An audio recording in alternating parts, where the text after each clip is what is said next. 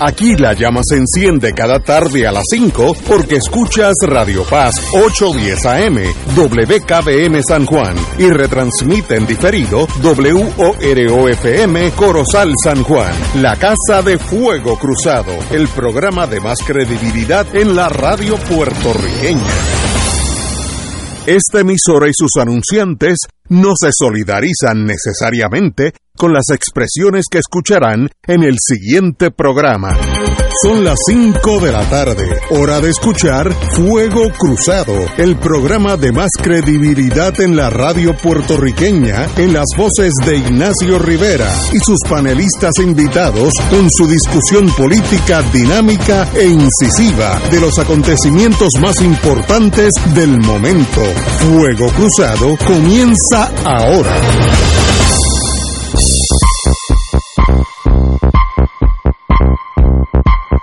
Muy buenas tardes amigos y amigas de Fuego Cruzado. Es un viernes bello, como siempre todos los viernes son buenos porque están colindando con los sábados.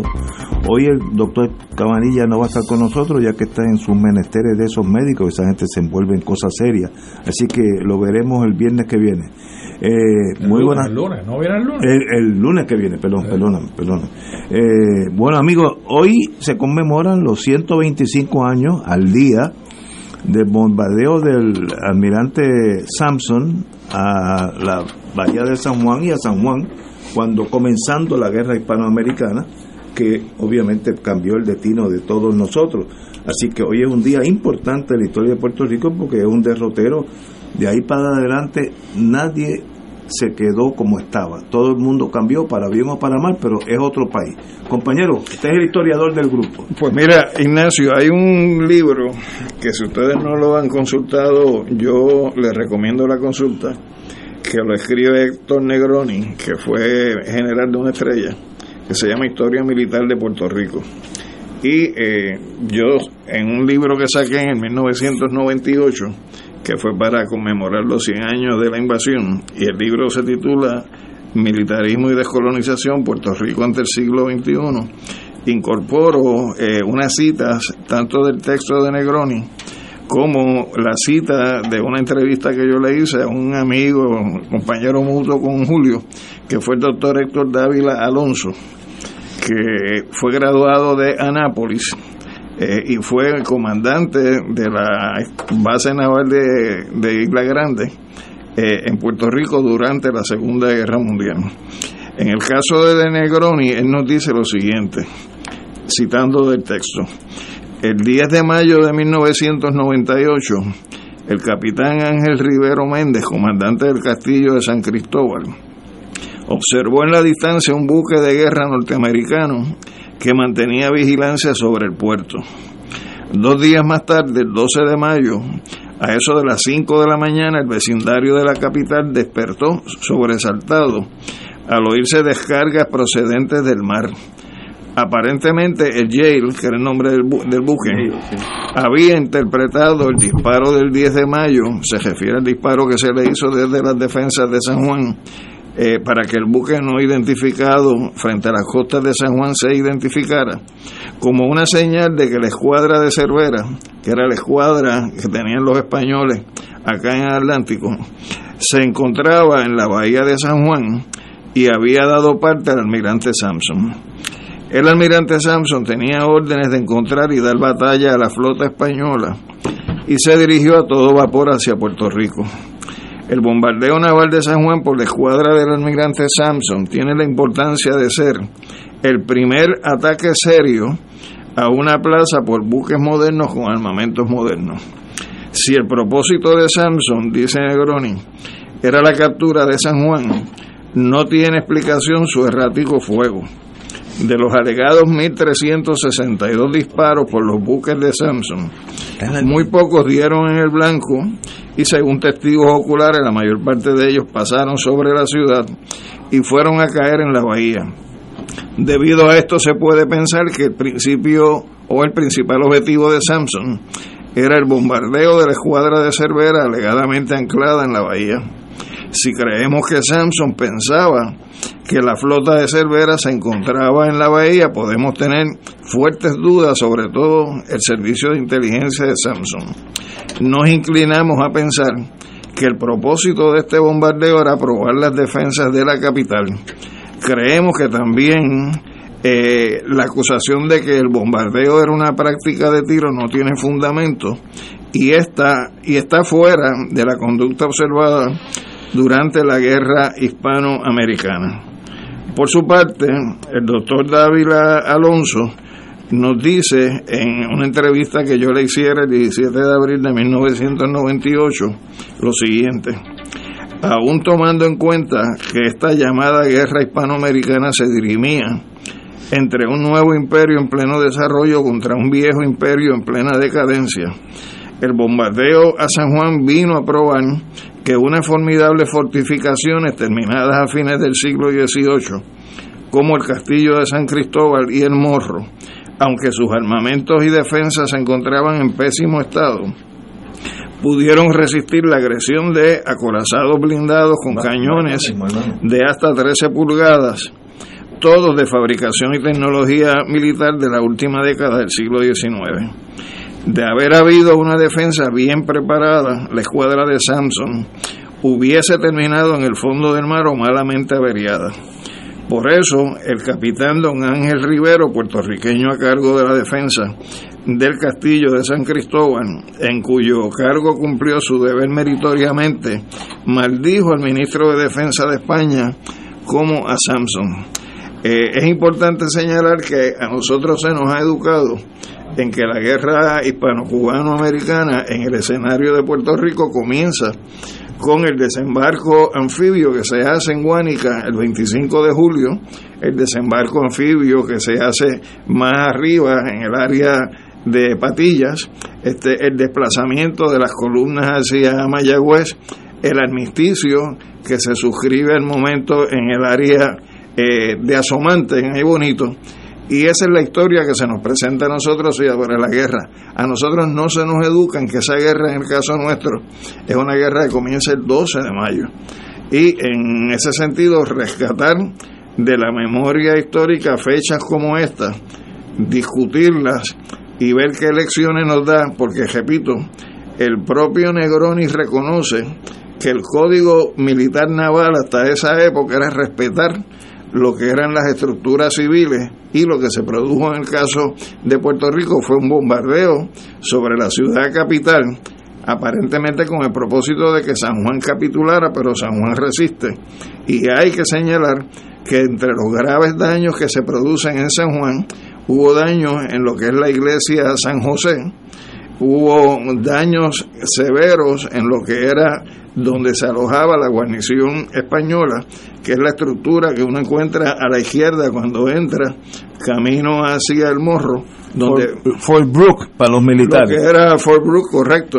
Y eh, eh, hubo daños adicionales. Claro está, Rivero hace una observación en su libro sobre crónica de la guerra hispanoamericana y es que él señala que al momento de la invasión, donde debió haber estado colocado las defensas en términos de artillería eh, por parte de España, no era en el área de las murallas, sino que era en los mogotes que están más atrás de la bahía, eh, del otro lado de Cataño. Y si nosotros vemos dónde ubicó Estados Unidos su principal instalación en el área metropolitana de San Juan, es precisamente donde están esos mogotes que se extienden hacia el área de Bayamón y todavía uno encuentra que una de las unidades de la reserva del ejército de los Estados Unidos está en los mogotes eh, que se encuentran detrás de la antena en el área de Puerto Nuevo. Es decir, que Estados Unidos aprendió esa, de esa observación que hizo eh, Rivero y me parece pues que espacios como estos para discutir eh, eventos tan importantes en nuestra historia pues es, es, realmente un espacio necesario de discusión en este país. Vamos a seguir con este tema que es muy importante, pero tenemos que ir a una pausa y regresamos con cine donde sea, ya que lo brinqué, dada la confusión que hubo aquí, no teníamos ni electricidad cuando empezamos, pero ya vamos a, a normalizar el programa. Vamos a una pausa. Fuego Cruzado está contigo en todo Puerto Rico. Cuando tengas una emergencia y quieras que te atiendan rápido, tu alternativa es San Juan Health Center. Tenemos una sala de urgencias con cómodas facilidades y accesible en la esquina de la Avenida de Diego y la marginal Valdoriotti de Castro en el corazón de Santurce. Nuestro horario de servicio es de 7 a.m. a 7 p.m. de lunes a viernes. Contamos todo el tiempo con un staff de médicos y enfermeras altamente capacitados para atenderte. Te brindamos diagnósticos certeros con el servicio más confiable. Llámanos al 787-977-7575 San Juan Health Center, donde más rápido atenderemos tu urgencia de salud. La tecnología avanzada al cuidado de su salud tiene un nombre. Advanced Imaging Interventional Center. Siempre con innovadores servicios en radiología diagnóstica y un personal certificado brindándole confiabilidad con resultados más certeros en todas sus pruebas. Ofrecemos MRI, tomografía computadorizada, angiografía digital, neuroradiología, sonografía y ahora con nuestro nuevo servicio avanzado de PET-CT para pruebas de alta eficiencia. Advanced Imaging, edificio Arturo Cadilla, Centro Médico San Pablo Bayamón, 269-2442. La Arquidiócesis de San Juan te invita a su viaje Santuarios Europeos y Schoenstatt del 23 de agosto al 9 de septiembre, visitando Alemania, Suiza, Mónaco, España, Francia y Portugal. Únete junto al Monseñor Francisco Medina a esta experiencia espiritual de cultura y devoción. El viaje incluye pasaje aéreo y de vuelta vía Iberia, traslados y guías a todas las actividades contempladas en el itinerario, servicio privado de autobús con aire acondicionado, todos los desayunos en hoteles, 15 cenas en los hoteles, todas las excursiones según itinerario, impuestos, gastos hoteleros y propinas. Llama ahora a Culture Travel al 787-454-2025 o 787-569-2901. No te pierdas este inolvidable viaje a los santuarios europeos y Schoenstatt del 23 de agosto al 9 de septiembre visitando Alemania, Suiza, Mónaco, España, Francia y Portugal. Llama ahora a Culture Travel al 787-454-2025 o 787-569-2901. Ciertas restricciones aplican. Nos reservamos el derecho de admisión. Culture Travel, licencia 152AV90. Y ahora continúa Fuego Cruzado.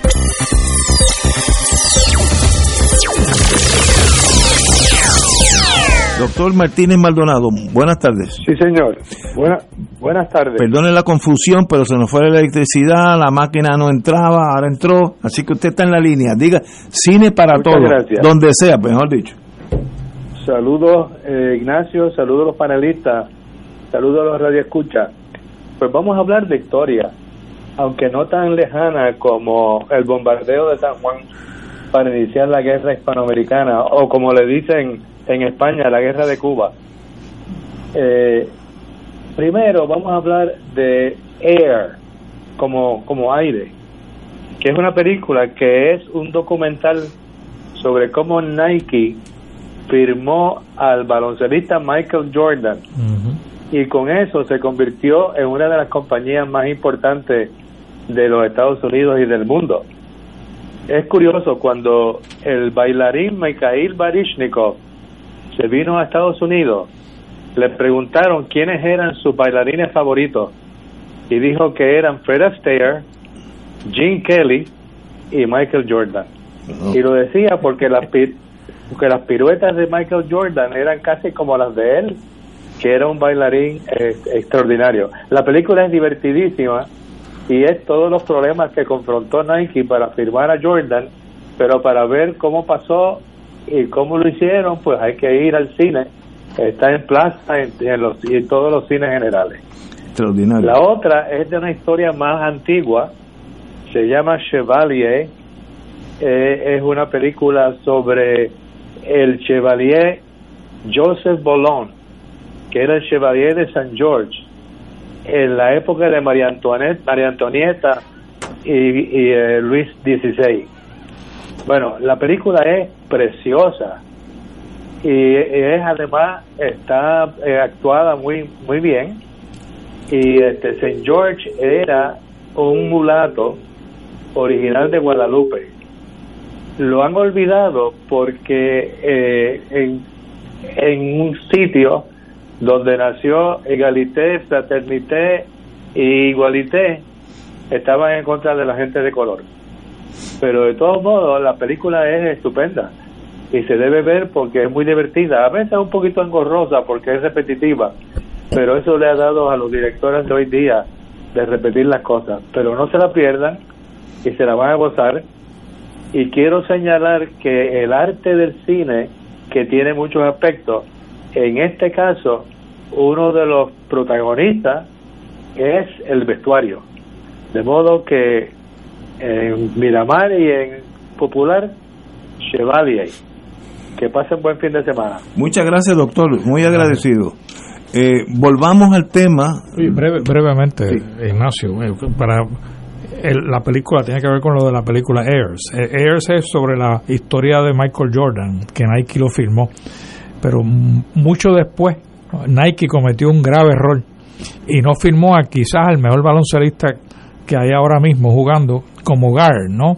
Que se llama Curry, Stephen Curry, que juega con los Golden Warriors y lo firmó otra empresa eh, renaciente en aquella época que se llama Under Armour y convirtió a Under Armour en otro conglomerado nacional de, de, tenis de, jugar para baloncesto. Así que son las ironías de la vida. En un, en un sitio dio un, un cantazo fuerte y después dejó pasar a esta otra estrella. Las instituciones se, se enquilosan y, y, se les pasa la bola.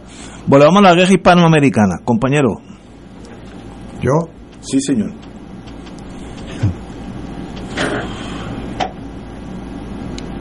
podemos analizar un evento histórico en la soledad, digamos, aislado de todo contexto, o podemos en cambio eh, ubicar eh, el, asunto en cuestión en un contexto mayor, lo que nos permitiría reconocer eh, causas y razones adicionales al hecho mismo.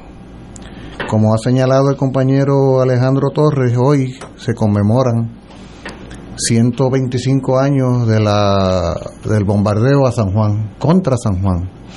Un bombardeo que provocó destrucción, provocó muerte eh, y que era el anticipo de lo que sería la invasión que habría de suceder a partir del 25 de julio de ese mismo año 1898. Pero el bombardeo a San Juan, como sabemos, había estado precedido por la declaración de guerra eh, del gobierno de Estados Unidos contra España. Esa declaración de guerra de Estados Unidos contra España tuvo como motivo inmediato, circunstancial, el hundimiento de un acorazado, un buque militar estadounidense, el Maine, en la bahía de La Habana, el 15 de febrero de 1898 pero a las alturas del 15 de febrero de 1898 ya en Cuba se desarrollaba una guerra, una guerra que se había iniciado en el año 1895 y que era la guerra que encabezaba el Partido Revolucionario Cubano eh, organizado y dirigido por el apóstol cubano José Martí. Y durante los años 1995, 96, 97, 98, esa guerra se desataba y el pueblo cubano eh, avanzaba en, en su objetivo independentista y cientos de puertorriqueños participaron en ese proceso. Eh, claro, Estados Unidos le había echado el ojo desde hacía tiempo a Cuba y a Puerto Rico y sobre todo a Cuba. De hecho, a principios del siglo XIX, el gobierno de Estados Unidos le había salido a comprar Cuba a Estados Unidos. Y allí surgió una teoría que se menciona en la historia, la teoría de la manzana verde y la manzana madura, cuando el presidente Adams dijo, bueno, ahora no, no, nos la quieren vender, eh, es como la manzana verde, que cuando esté madura rodará a nuestras manos, ¿no? En su día nos haremos dueños de, de estas islas que ubican, como sabemos, en el caso particular de Cuba, pues apenas a 90 millas de la Florida. De manera que en 1890, estoy haciendo un poco historia en dirección hacia atrás, ¿verdad? 1890, Estados Unidos ha completado el proceso de expansión en el continente, en el subcontinente, en Norteamérica, hasta el Pacífico.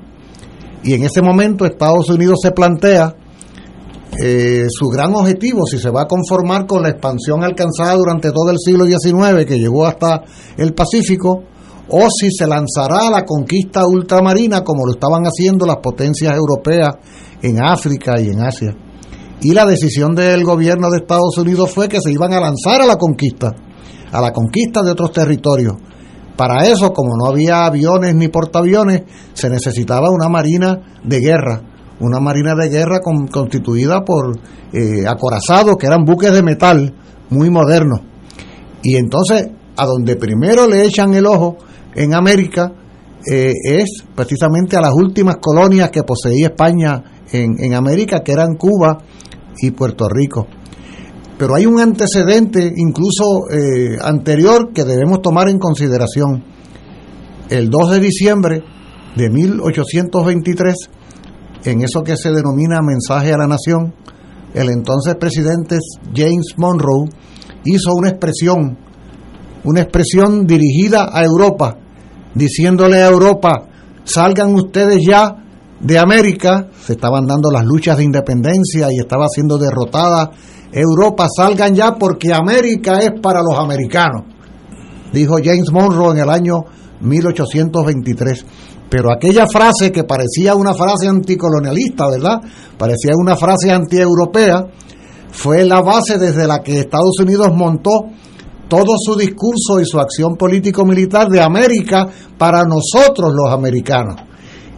Por lo tanto, es en ese contexto que tenemos que ubicar la guerra hispano-cubano-americana. Estados Unidos estaba velando Huira a la altura de 1898 en una guerra que el pueblo cubano estaba ganando.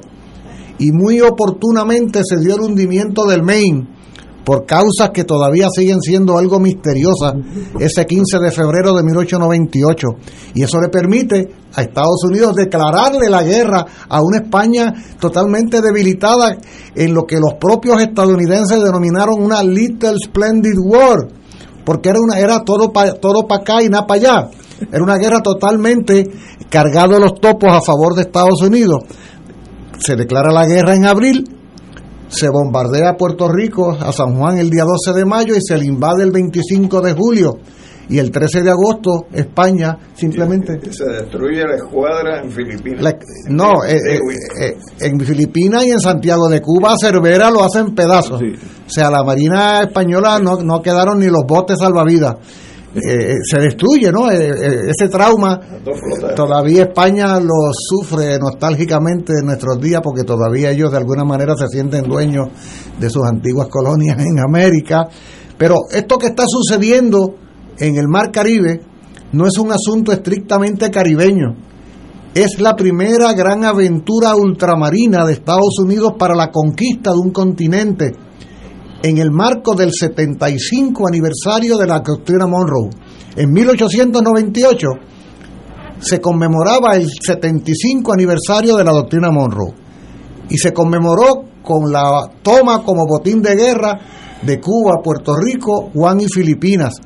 Pero no conformes con esto, pocos años después, en 1903, Estados Unidos auspicia y promueve el desgajamiento de Colombia y un pedazo de Colombia proclama su independencia y se crea el país denominado Panamá, todo con el interés de Estados Unidos de construir una ruta, un canal transoceánico que uniera el Pacífico con el Caribe y el Atlántico, que quiere decir que uniera a Nueva York con California, y precisamente ese canal estuvo a cargo del gobierno de Estados Unidos bajo Teddy Roosevelt, Teddy Roosevelt, que en el año 1904, obsérvese, apenas seis años después, apenas seis años después de la invasión a Puerto Rico y del fin de la guerra hispano-cubano-americana, proclama lo que se conoce como el corolario Roosevelt.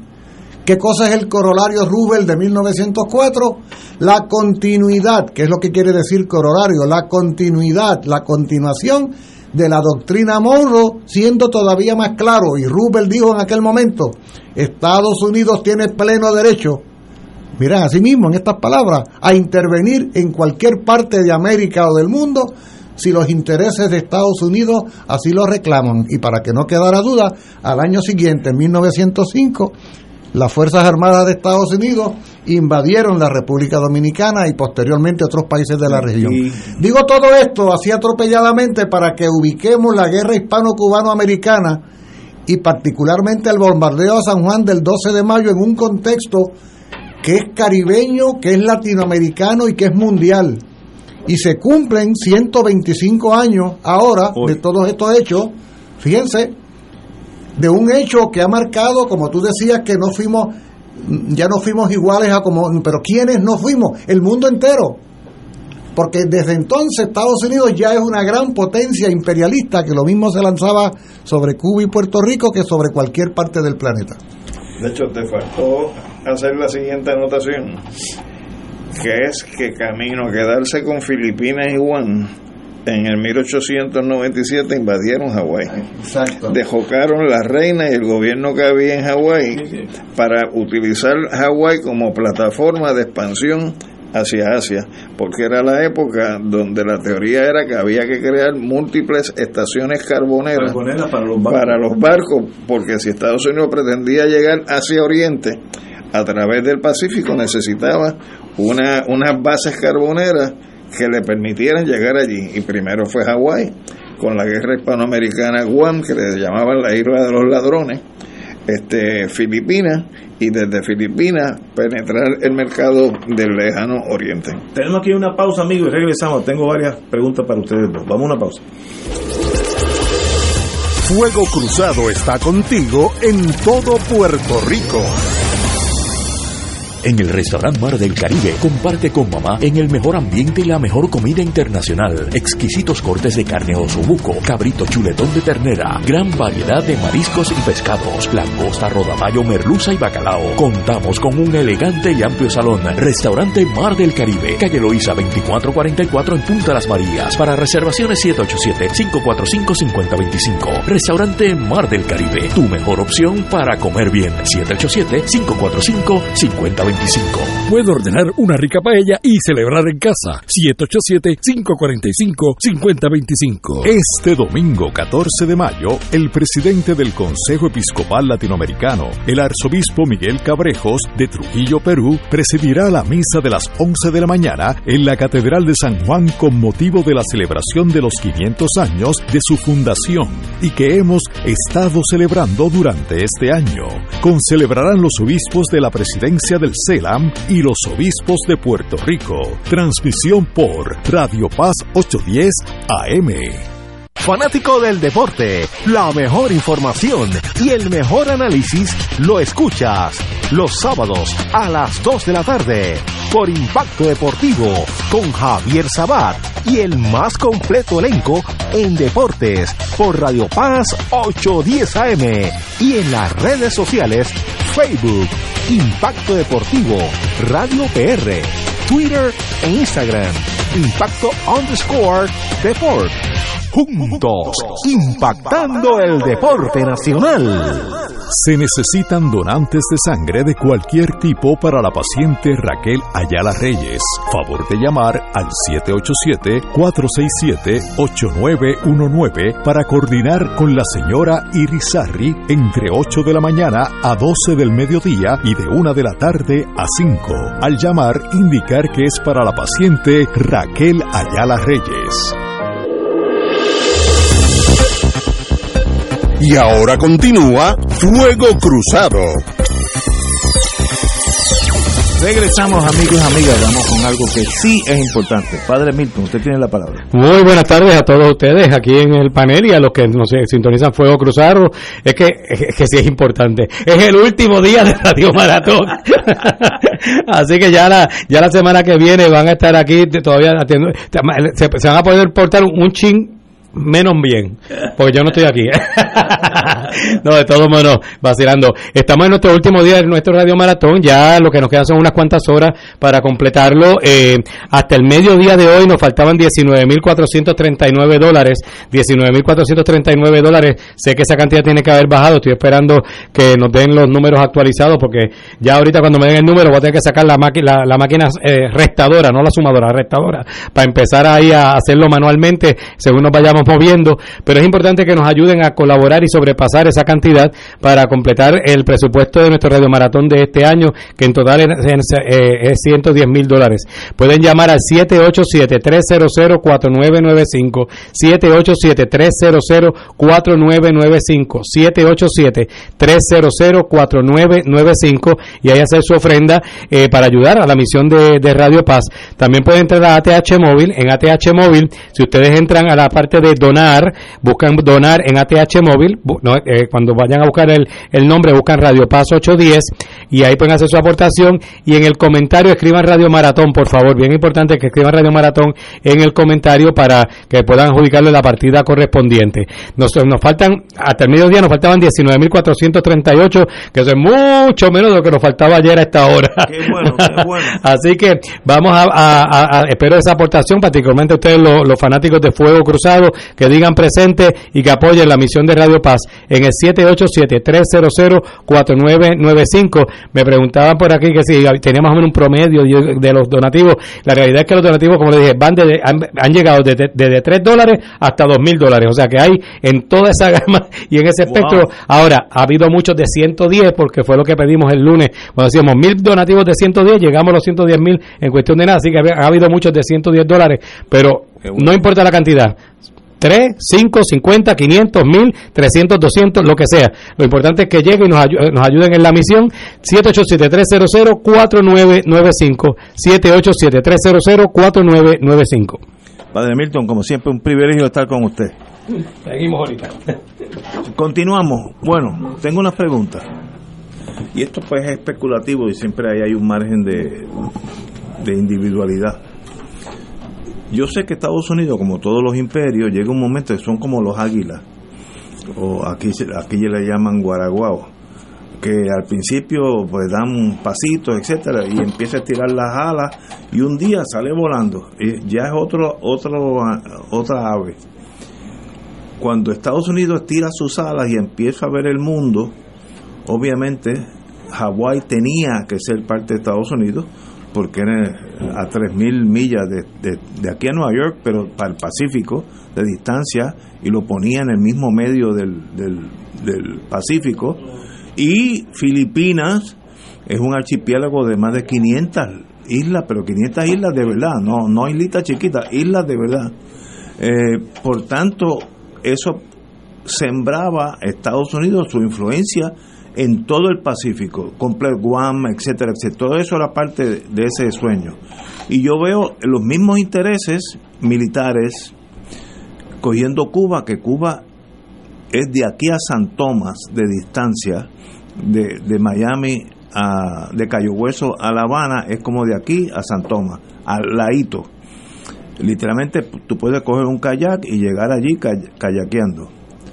Eh, y, y, lo hace mucha gente eh, en cuando hay olimpiadas y esas cosas este, se permite yo en la guardia costanera vi uno y, y, todo el mundo llegó lo más bien ahora qué importancia comparado con Cuba que tiene mil y pico de millas de largo toca Haití casi ¿por qué Puerto Rico? ¿eso era tan importante o es sencillamente ya que estamos aquí vamos a quedarnos con todo yo no le veo la importancia militar naval que tenía Filipinas, Guam, Hawái, Cuba. No le veo la importancia a Puerto Rico porque era, si ya tienes Cuba, ¿cuál es el problema? Y te, tenía las Islas Vírgenes después. ¿Cuál, cuál, ¿Cuál fue la decisión, ya que estamos en esto, vamos a quitarle a España todas sus posesiones finales? Y nos quedamos con todo así de, de ávaro fueron o sencillamente había una razón militar. No sé la respuesta. Si tú examinas este mapa que te estoy mostrando, Ignacio, vas a encontrar que Puerto Rico, que nosotros acostumbramos a ver la isla en un plano, realmente la isla es inclinada, la parte este hacia arriba, y esa punta este es la parte que más se entra desde el punto de vista del Océano Atlántico entre lo que es el archipiélago de las Antillas Mayores y Menores. Cuando tú miras el mapa al revés, nosotros estamos acostumbrados a ver los mapas hacia arriba.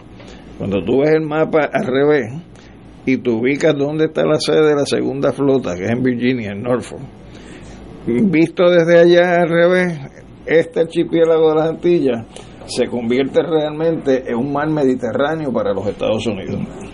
Y por el norte, en la esquina de Puerto Rico, es por donde van las rutas principales desde Sudamérica hacia Europa. Por eso es que desde el primer momento Puerto Rico fue un bastión militar, sobre todo San Juan, para los españoles. En todos los países, lo que es la capital es el lugar de mayor desarrollo económico que tiene el país. En ese sentido, la capital nuestra debió haber sido, correspondiendo a ese esquema, Ponce. Pero como Puerto Rico era un valor militar, pues sencillamente fue San Juan la capital y es San Juan el lugar donde los españoles colocaron su principal guarnición. Por lo tanto, cuando tú juntas eh, lo que sería eh, la base de Guantánamo, juntas lo que sería Panamá con el, eh, la construcción del canal y lo que es Puerto Rico tiene una especie de triángulo, una triangulación que te da la importancia militar y estratégica de Puerto Rico. Ah, hay posesiones, hay posesiones que van a tener una mayor importancia económica. Eh, tú mencionabas la extensión de Cuba. La extensión territorial de Cuba es mayor que la suma de todas las Antillas mayores y menores. O sea, si tú sumas la isla española, Jamaica, Puerto Rico y todas las Antillas menores, todas, dan menos que la extensión de Cuba. Cuba es un país grande. estamos hablando de más de... La mitad de la Florida. Estamos hablando de eh, cerca de 111 mil kilómetros cuadrados. O sea, es un país muy grande y geoestratégicamente ubica a una cercanía mínima de los territorios de Estados Unidos. De hecho, la isla de Cuba es una continuidad, geológicamente hablando, es una continuidad de la plataforma continental norteamericana. Por eso es la isla más llana de las Antillas eh, mayores. Ahora, en el caso de Puerto Rico, económicamente era menos importante que Cuba, pero su ubicación geográfica le asigna una importancia enorme. Hoy día, por ejemplo, la distancia entre San Juan y Caracas es de apenas en avión una hora. Una hora. Y está, ubica a Puerto Rico en la zona, en la ruta obligada de gran parte de los buques mercantes que transitan a través del canal de Panamá entre el Pacífico y el Atlántico. Queda a muy, a muy corta distancia, tanto de Panamá como de Cuba, no solo de Guantánamo, de Cuba, sea, por lo tanto, y eh, eh, es interesante el punto que traía Alejandro de cómo nuestra historia, nuestra historia ha sido la historia de ser una gran base militar siempre. Por eso que España lo que nos deja no son escuelas ni centros culturales, lo que nos deja es el Morro, San Cristóbal y las murallas. Porque Puerto Rico, y de, de nuevo qué bueno que Alejandro nos recuerde mirarnos en el mapa, ¿no? En el Atlas. Puerto Rico para España era la colonia que quedaba más al este de sus posesiones coloniales. Por lo tanto, era la primera colonia con la que se topaban los barcos cuando, venían, vacíos, quizá con gente y con algunos víveres y, herramientas y demás. Y cuando se iban de América cargados de oro y de plata saqueada, la última posesión colonial en la ruta también era que por eso el borro, por eso San Cristóbal, por eso esas murallas inmensas y por eso eh, había en Puerto Rico prácticamente dos, dos países en uno, uno el San Juan amurallado y otro el resto, que vivía del contrabando y vivía de lo que pues, se pudiera. Esa realidad se reproduce luego tras el 98 porque Estados Unidos convierte a Puerto Rico también en un enclave militar. Y es importante, ya que traes a colación eso, porque sabemos que en el pasado reciente estaba Rubel Road, estaba la base Remy en Aguadilla, estaba la Cerval en San Juan, y que ha habido un progresivo desmantelamiento de las estructuras militares, y eso ha creado la falsa impresión, se da lo de Vieque, pero ha creado la falsa impresión de que Puerto Rico ya no es importante militarmente. Y yo escuché anoche, yo escuché anoche una ponencia de un distinguido compatriota, que desglosó así de manera muy pormenorizada la presencia militar de Estados Unidos hoy, 2023, oiga, cualquier cosa menos haberse ido. Están en todas partes, a través de la Reserva, a través de la Guardia Nacional, a través del Ejército, a través de radares, a través de sistemas sofisticados están presentes en todos lados, pero no solo están presentes en todos lados. Tienen licencia para recuperar tierras donde han desmantelado bases, en la propia base Reimi, en el propio Vieques, en San Juan, en el sur de Puerto Rico, en todas partes, en Isabela, encontramos sistemas de comunicación en la montaña del Yunque. O sea que en ese sentido, respondiendo a tu pregunta, Puerto Rico, desde el punto de vista geopolítico militar, ha tenido y sigue teniendo una enorme importancia, por no decir la importancia económica como uno de los mercados per cápita más importantes de Estados Unidos en América. Porque a veces pensamos que Puerto Rico es muy chiquito y que es insignificante, pero este paisito, o sea, cuando decimos que consumimos eh, importado más del 85% de lo que comemos, ¿de dónde es que viene? Estados Unidos. ¿Y a quién es que se lo compramos? Estados Unidos. O sea, preguntémosle a los agricultores estadounidenses qué significa Puerto Rico para las ventas de sus productos para que veamos el valor que tiene. O sea, este país tiene una enorme relevancia Mm. política, militar y económica para Estados Unidos. La tuvo desde el 98 y la sigue teniendo hoy día.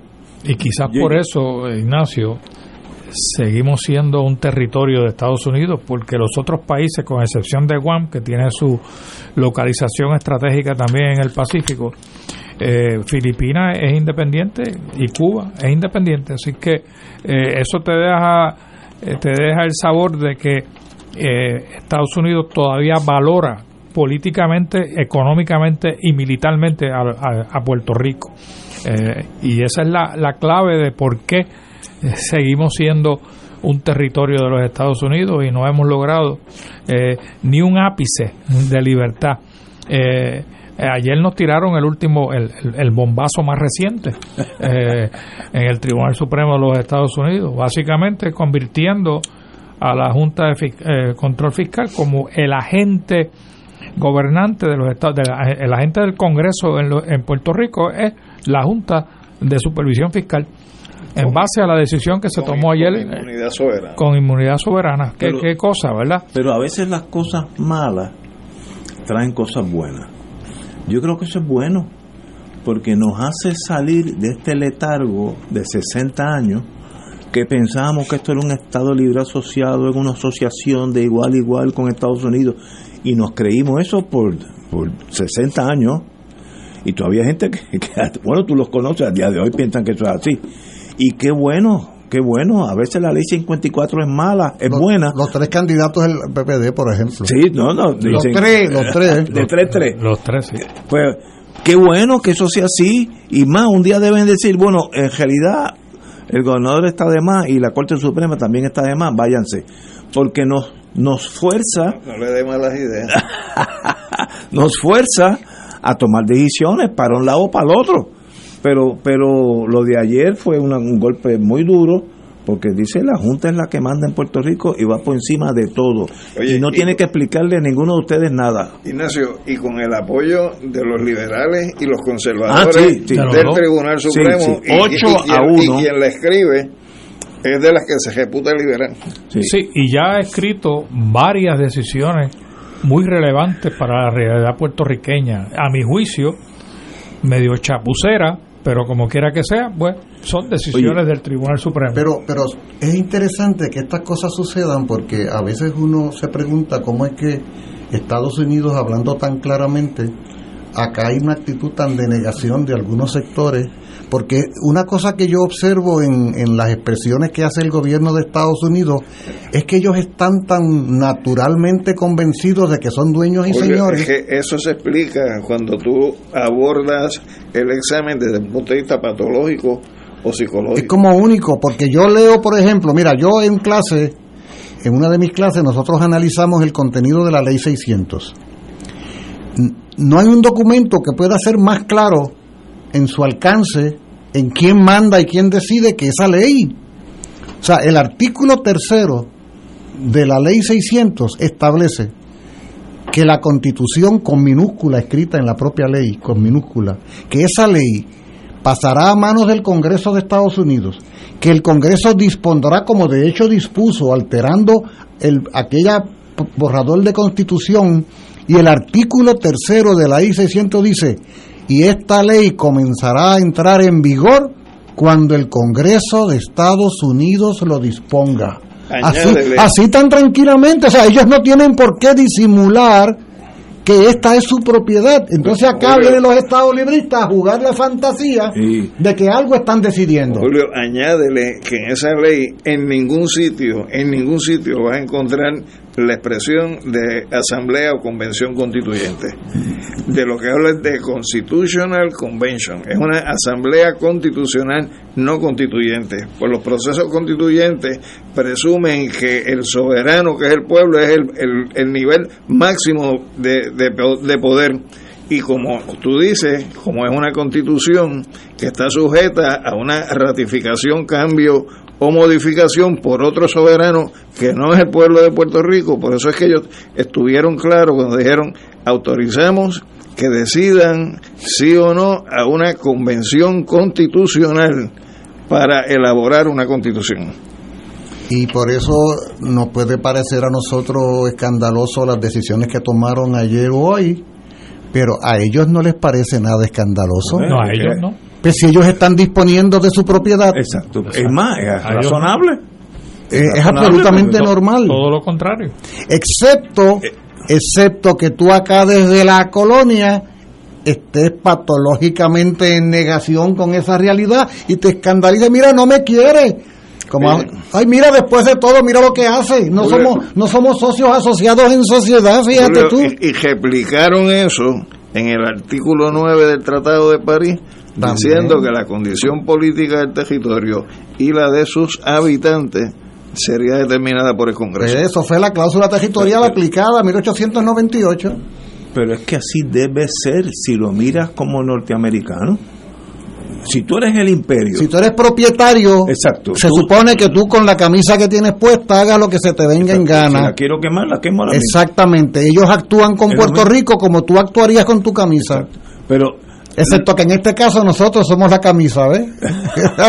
Todos, pero, ¿Ah? todos nosotros. Todos nosotros somos la camisa. pero, pero lo sorprendente y angustioso ha sido que nosotros, los de las camisas, no, no nos hemos dado cuenta de eso por 60 años. Y vi- No, hemos no, vivido no, no en creo. un Disney World, en una fantasía. No, no creo que en, en la totalidad, Ignacio. No, no, no, Eh, no, no digo- obviamente, ¿no? Si no, no estaríamos hablando de eso. Sí, pero- Exacto, no, estoy, estoy de acuerdo con el, ustedes. el problema es que yo creo que hicieron un gran eh, un gran eh, mercadeo, eh, una gran campaña de mercadeo Dando a los de populares lo que se hizo en el 52. Sí, sí, sí, sí. este, hubo un gran mercadeo de eso. No solamente fue tan bueno que todavía subsiste al día de hoy, eh, donde todavía hay un sinnúmero de, pe- de puertorriqueños que creen que todavía existe algún Pero- tipo de soberanía. Pero si hubiera existido el DACO en 1952, había que llevarlo a DACO por anuncios engañosos. Ahora, mira si, mira si ha habido cálculo y premeditación. Mira si ha habido, aunque nos estamos adelantando porque estoy seguro que esto lo veremos en las próximas semanas, pero mira si ha habido cálculo y premeditación en todo esto y malicia que se selecciona como la fecha para fundar al Estado Libre Asociado la invasión. precisamente el día en que se está conmemorando 54 años de la invasión, como quien dice, para que en la memoria histórica de las siguientes generaciones borramos. Lo que aparezca como el origen de la relación no sea el bombardeo a San Juan, no sean los muertos que ocurrieron como resultado de ese bombardeo, no sea la invasión del 98 o 25, no, es la asociación entre iguales que luego se fue a bautizar y a, y a imprimirle legitimidad en Naciones Unidas al año siguiente con la resolución 7488 de noviembre de 1953. Ellos jugaron el juego del disimulo también. Sí, sí, porque le era conveniente. Después de la Segunda Guerra Mundial, eh, el, el mundo entero quería la liberación de sus colonias, África, etcétera, etcétera. Y, y se inventaron una cosa y dice, bueno, mira, ya nosotros cumplimos. Y se lo creyó el mundo entero. Ujú. Y hace 45 años, un personaje tenebroso, hace 45 años, un personaje tenebroso, nos recordó la real naturaleza del 25 de julio, cuando fue el autor intelectual de dos jóvenes independentistas en el Cerro Maravilla, que también se conmemora, mira qué casualidad, Sí, sí. el 25 de julio 1978. Carlos Romero Barceló, que Dios lo tenga donde se merezca. Ta- También históricamente, Ignacio, Estados Unidos en el 52 era la potencia número uno de Estados Sí. Unidos. Sigue Y- siendo una potencia, y pero con ahora, Rusia, ahora con Rusia- cuidado, ¿no? Y con Rusia Eh, como velándolo, o sea que, que- había competencia más en el mundo. pero pero pero después de haber ganado la guerra la segunda guerra mundial eh, Estados Unidos tenía un standing eh, económico y militar eh, básicamente que eran lo- lo- los reyes del mundo no este Rusia estaba por allá como tú dices velándolo pero Estados Unidos era el predominante Te voy a decir lo que fue la Guerra Fría. Yo, yo que estuve en ese mundo un poquito.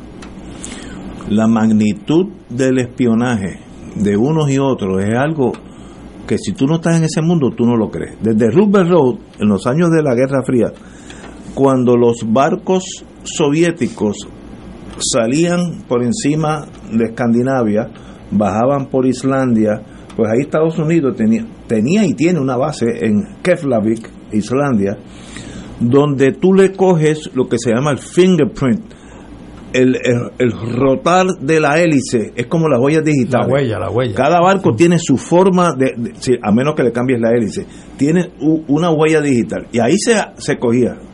Y si el barco es, puede ser de noche, tú no lo veías, pero cogías el sonido de la hélice dándole al agua. Cinco años después, ese barco lleva petróleo a Venezuela o busca algo en Argentina y pasa por el Caribe. Todo buque que pasaba en el Caribe tenía en Roosevelt Road lo mismo al revés. Y decían, espérate, espérate, este es el Minmask. Pero ese, ese muchacho no estaba por Japón. No, no, mira, está aquí ahora mismo, rumbo a Venezuela. Eso pasó. Todo barco que entraba en el Caribe tenía las huellas digitales ya grabadas en Roosevelt Road. En ese ambiente, Estados Unidos pues, cometió sus errores de fuerza bruta. El que pensar que te ibas a. Sin querer, sin querer, No, sin no, querer, queriendo. sin No, querer. no, no, queriendo, queriendo. Ah. Los imperios son- saben lo que No, hacen. Son errores. No, no, Eso no es- son errores. es como mala fe. No, como- como la- cuatro pulgadas para dentro de la carne. El deber principal de toda la agencia de inteligencia es preservar la hegemonía de, de esa nación. La KGB, la Stasi, lo que sea. Y eso es claro. Esos son los imperios. Ah, que esos imperios a la larga sucumben, actúan- sí, todo lo que tú quieras. Actúan no por ejón, No, por, sino con Interés- plena conciencia. interés nacional, interés nacional. Y, y si ah, cuando a Cuba se abrió al, al tráfico de la Marina Soviética de guerra, había muchos eh, submarinos nucleares que venían desde África, de- de- de- de- del Atlántico medio, y entraban por debajo de Puerto Rico, entre Sudamérica y, y el Caribe, y en Rupert Road le cogían el fingerprint, No, la ahí, hélice. ahí- ahí tenían ubicado el llamado Underwater Tracking Range, Sí, sí, que, que era el norte-noroeste de, de Santa que Cruz. te decía, mire, por ahí está pasando el submarino Martínez.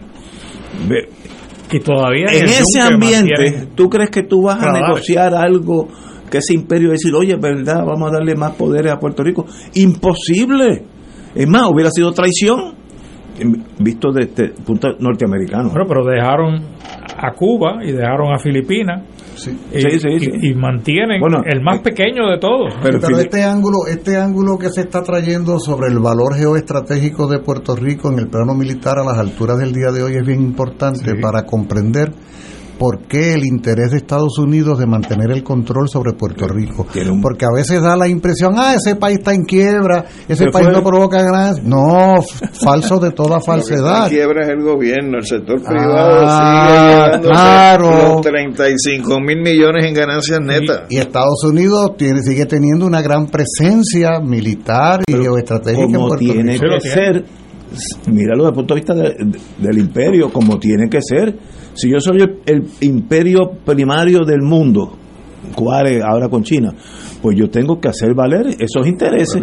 Y el que se meta por medio, yo puedo dar discurso, ir a cócteles y sonreírle a Muriente, qué buenos somos, y Mr. Muriente, siempre y cuando que no me meta Pero caña. ¿Tú sabes por qué es ¿Sabe? importante Porque subrayar así esto? son todos. Pero ¿sabes por qué es importante subrayar esto, Ignacio? Porque cuando se dio, se fue, cuando se precipitó el proceso de desmantelamiento parcial, al menos de Rubel Road, no faltaron personas que empezaron a argumentar de que había habido un debilitamiento Sí, de la se- presencia se militar y que ya Puerto Rico no era del interés de Estados Unidos.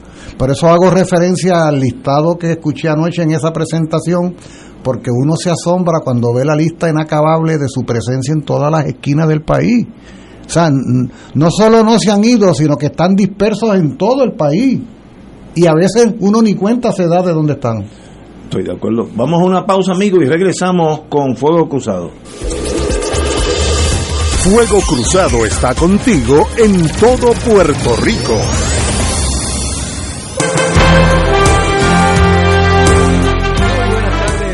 Amigas, nuevamente la salud del Padre Milton aquí en nuestro Radio Maratón de Radio Paz 810 AM, esperando esos donativos, esas aportaciones, esas, esa, eso, ese, como dice, tirar, tirar ya la, casa por la ventana en, las pocas horas que nos quedan de nuestro Radio Maratón de Radio Paz 810 AM. Ya lo que hoy es el último día, estamos necesitando todas esas aportaciones, todos esos eh, partidarios y, y, y personas que apoyan Fuego Cruzado, pues que también ahora tengan la oportunidad de colaborar con nosotros en Radio Paz para que Radio Paz pueda seguir hablando con el corazón en la verdad y en el amor. Hablar con el corazón, la verdad y en el amor en este Radio Maratón que estamos llevando a cabo ya hoy en nuestro último día. Y hacer esa aportación lo pueden hacer llamando al 787-300-4995. 787-300-4995.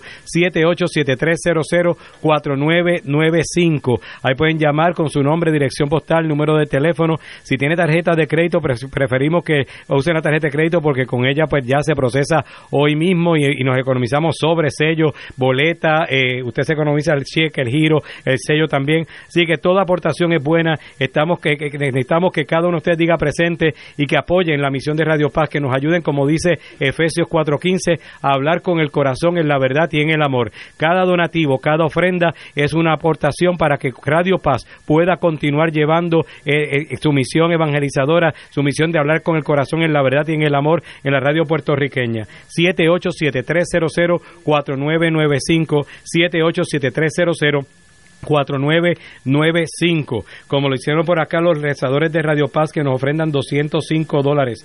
Juan Berrío Díaz de Morovis nos ofrenda 111 dólares y pide por su salud y la de sus hermanos. Ani Becerra Bonilla de San Juan nos ofrenda 50 dólares y pide por la salud, de, por la familia y Ani Becerra. María del Carmen Garriga de San Juan nos ofrenda 50 dólares y pide por su salud, hija de hermano y personal. Pablo Berrío Mercado de Aybonito nos ofrenda 200 dólares y pide por su salud. Hilda Rodríguez García de, Río Piedras nos ofrenda 50 dólares y pide por la salud de Armando que será operado del corazón, por la salud de la familia. Eh, Santana creo que dice aquí, por la conversión de todos y eh, a que será operado la próxima semana. Eh, José Menéndez de Guaynabo nos ofrenda 50 dólares. A Dalicia Fuentes de Bayamón ofrenda 20 dólares y pide por la salud de sus hijos y por la paz del mundo. José Rodríguez Martín de Atorrey nos ofrenda 110 dólares y pide por su salud. Wilma González de Bayamón nos ofrenda 200 dólares y pide por su salud. Pablo Merced Coto de Sidra nos ofrenda 200 dólares y pide por la salud de don Pablo y toda la familia. María Luisa Falcón Albelo de San Juan, 200 dólares también y pide por los difuntos de, difunto Falcón Albelo y López por la sanduz y bendiciones para Padre Milton, gracias, y los voluntarios del Radio Maratón. Eh, José, José Lebrao Maldonado de Arecibo nos ofrenda 110 dólares y pide por los enfermos y salud. Eh, Seviñe Rivera de Jesús nos ofrenda eh, de San Juan nos ofrenda 50 dólares y Mariano H. González de Cagua nos ofrenda 50 dólares y pide por las vocaciones. Recuerden que, como les he dicho, aparte de que estas intenciones van a estar eh, presentándose en el Santo Rosario una vez eh, comencemos después de Fuego Cruzado, también siempre tengan presente que no solamente leerlas, y a mí pues me gusta leerlas porque también eso me dice por dónde van las peticiones y las, y las situaciones de nuestros radioescuchas, pero también como director espiritual para los medios de comunicación, es mi obligación moral, por esa delegación que me ha hecho el arzobispo, de tener todas estas intenciones presentes cuando celebro misa, cuando hago mis oraciones personales. Así que no es solamente presentarlas aquí, decirlas aquí, sino también presentarlas delante del Señor y como cuando se celebra la misa de la aurora, que dicen que las intenciones que están en el altar, también esas intenciones se presentan en cada misa que se celebra aquí en Radio Paz. Así que todo esto, este, eh, todas estas lecturas, todas estas intenciones, seguimos orando por ahí, serán presentadas también, estarán con nosotros aquí durante el,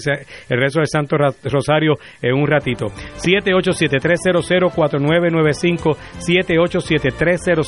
787-300-4995, el teléfono a marcar. También pueden utilizar ATH móvil buscándonos en la sección de donar. En la sección de donar nos buscan por ATH móvil como Radio Paz 810. En el comentario le escriben Radio Maratón y también lo pueden hacer de esa manera. 787-300-4995, 787-300-4995. Empezamos la semana diciendo que necesitábamos 110 mil dólares. Eh, recuerdo que a mitad de semana con lo que faltaba yo decía, bueno, solo un milagro nos había encontrar y alcanzar esa cantidad. Yo no sé si Ignacio, tú me estás escuchando allá, me estás escuchando, escucha esto, que después de leer esto, el balance, lo que nos está faltando para completar el radio maratón, nos faltan 3.468, 3.468 en esta casi hora y media que nos queda de Radio Maratón. Así que bendito y alabado sea el nombre del Señor. Eso es lo que nos queda. Así que esperamos, miren, eso es tres personas que nos donen mil y uno que done 468. O si no, que, miren, eh, 10 personas que donen 346. Así que por ahí vamos a ver cómo nosotros podemos lograr que esa, que esa cantidad la, la podamos sobrepasar en el nombre del Señor. Así que todos ustedes, los amigos de Fuego Cruzado, también a sacar la cara por Fuego Cruzado apoyando la misión de Radio Paz. 787-300-4995, 787-300-4995. Vamos a Regina Shelley y regresamos a, a, a Fuego Cruzado.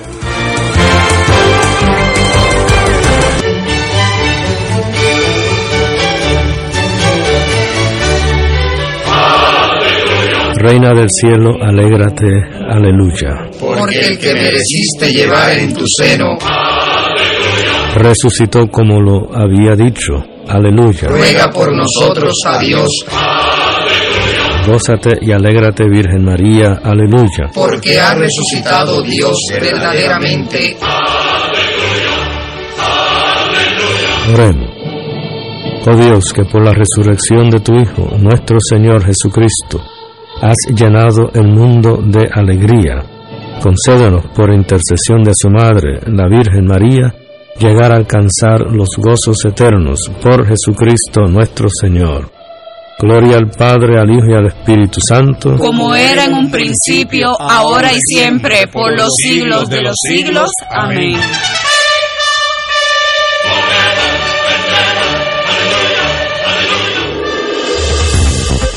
Aquí la llama se enciende cada tarde a las 5 porque escuchas Radio Paz 810 AM, WKBM San Juan y retransmite en diferido WOROFM Corozal San Juan, la Casa de Fuego Cruzado, el programa de más credibilidad en la radio puertorriqueña.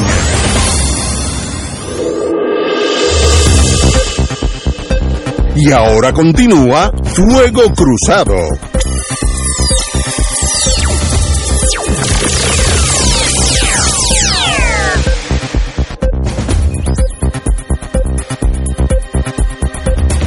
Regresamos amigos y amigas. Yo hace una semana recibí un libro que todo el mundo que tenga una que otra cana, y aquí cualificamos todo, tenemos que tenerlo para recordar aquellos años cuando éramos teenagers.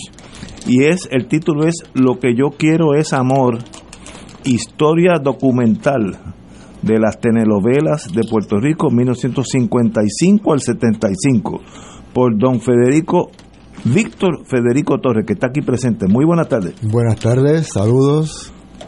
Me hizo recordar mis años de infancia porque, bueno, le voy a decir, con, con esto, toca lo siguiente, aquella época de oro de la televisión.